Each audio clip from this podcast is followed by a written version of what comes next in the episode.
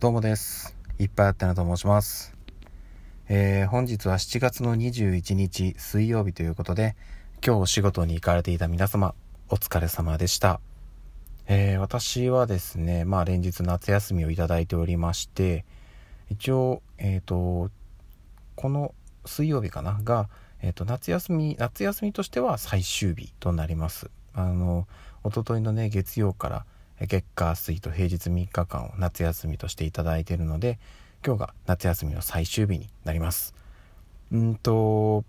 まあ結論から言うと、えー、ほぼほぼ家にいました。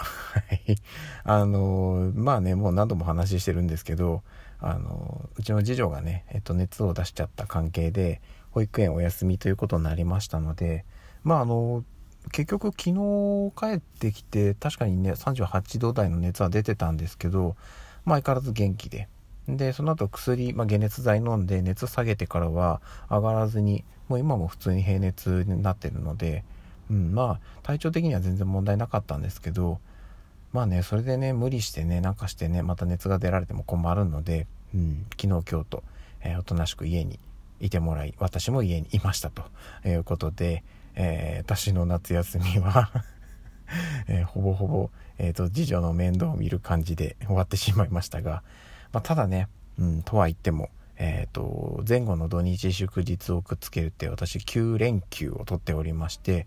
えー、それで今日が5日目ですね。はい。なのでまあ連休が折り返したという感じになりますかね。うん、で明日から木金土日とまだ4日間お休みがありますので、この辺でどうにかね、ちょっとやりたいこと本当はやっていきたいなっていうとこなんですけど、うーん、平日の間にね、やろうと思ってたこともあったんですよね。それがちょっとことごとくダメになってしまったので、やれるものからこの、えー、4日間、明日以降の4日間でやれるものはちょっと消化していきたいなというふうには思っております。うん。どこまでできるかなという感じですね。はい。で、ライブ配信も本当はね、定期的にやっていきたいっていうふうに、まあ、特にね、このお休みの間はね、えー、しっかり時間作って本当はやりたかったんですけど、うん、それもちょっと叶わず、さっきね、あの、奇跡的に来てくれた方が何名かいらっしゃったんですけど、あの、ライブ配信一回やったんですよ、昼間に。うん、あの、家に私と次女しかいなかったので、次女がね、お絵かきをする横で、私はね、ちょっとライブ配信をしてみたいな感じで、ちょっとね、次女の声も入ったりしたんですけども、はい、ちょうどそこに来ていただいた方々はありがとうございました。助かりました。はい。でね、あの、夜どうなるかっていうところもあったり、明日以降もどうなるかっていう感じではあるんですけど、うん、あのせっかくのね、お休みなので、休みつつ、で、時間を作れるっていうね、まあ、チャンスでもあるので、ライブ配信も可能であればやりつつという感じで、え時間をうまく使っていけたらなというふうに思っております。さあそしてですねちょっと先ほどうちの弟からあのリンクが飛んできたんでそれを見てちょっとびっくりしたんですけどいいですかねちょっとお話しさせていただくんですけどえー、蔦屋書店蔦屋74店展開のトップカルチャーレンタル事業撤退へと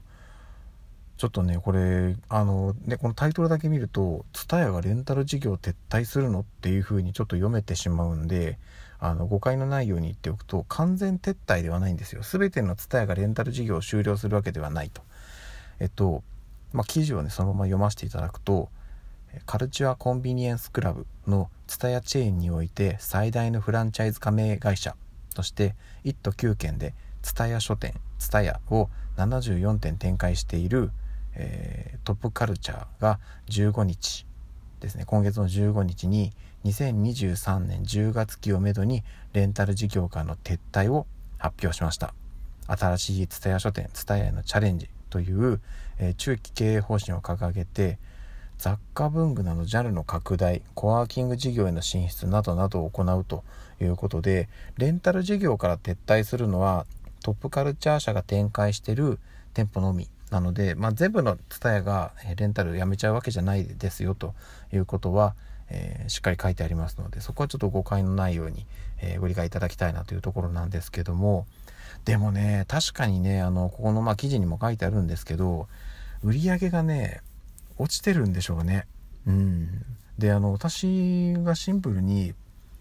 まあ、このね、えっと、コロナ禍っていうのもあって巣ごもり需要というところでレンタル事業ってむしろ伸びるんじゃないのって勝手に思ってたんですけどおそらくやっぱりあのネットフリックスとか Hulu とかそういったその動画配信サービスねあのそっちにやっぱり持ってかれちゃってるんだろうなっていうのがあるんですよね。巣ごもりで一番需要あるのってそこですもんね。うんなのでまあまあやむないのかなというところではありますね。はい。ちょっとねでも衝撃でした。うんなんかずっと当たり前のようにあるところだと思ってたので。でねあの1都9県ですか。ちょっとねあの近隣のねなくなっちゃうのがまあ実はもともと私住んでるとこの近隣に蔦屋ないんですよ。もともとないので実はあんまり困ってない。であのもっと言ってしまうと我が家はもう見事にあの Amazon プライムとか Netflix とかあっち系で割とまあそれこそ私なんか YouTube ばっかり見てる人間ですしテレビもほぼ見てないのでっていうような人間なので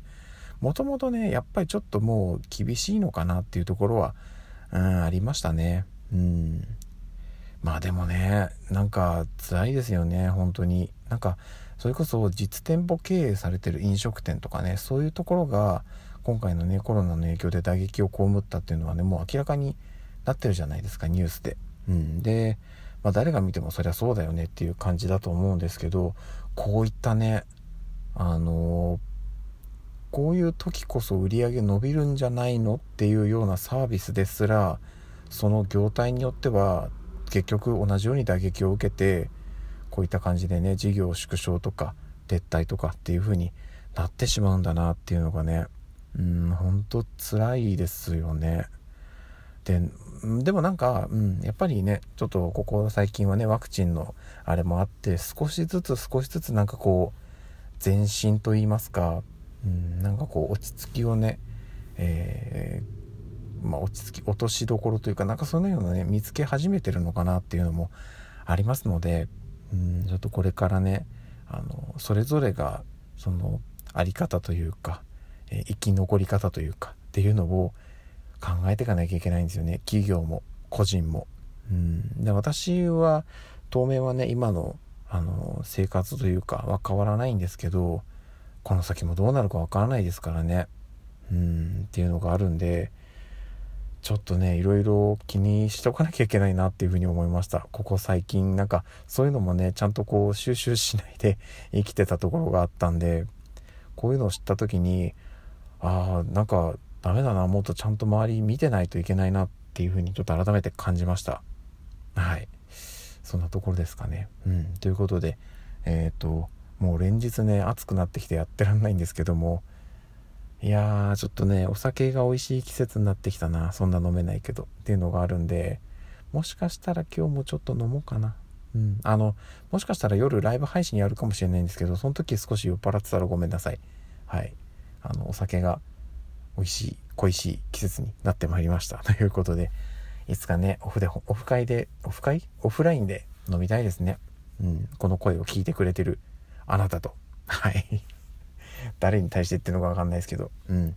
まあ、本当にね、あのー、全然気兼ねなくね、じゃあ今度飲みましょうよなんていうね、軽い約束をね、うん、どんどんできる世の中にまた戻ってくれたなっていうふうに思います。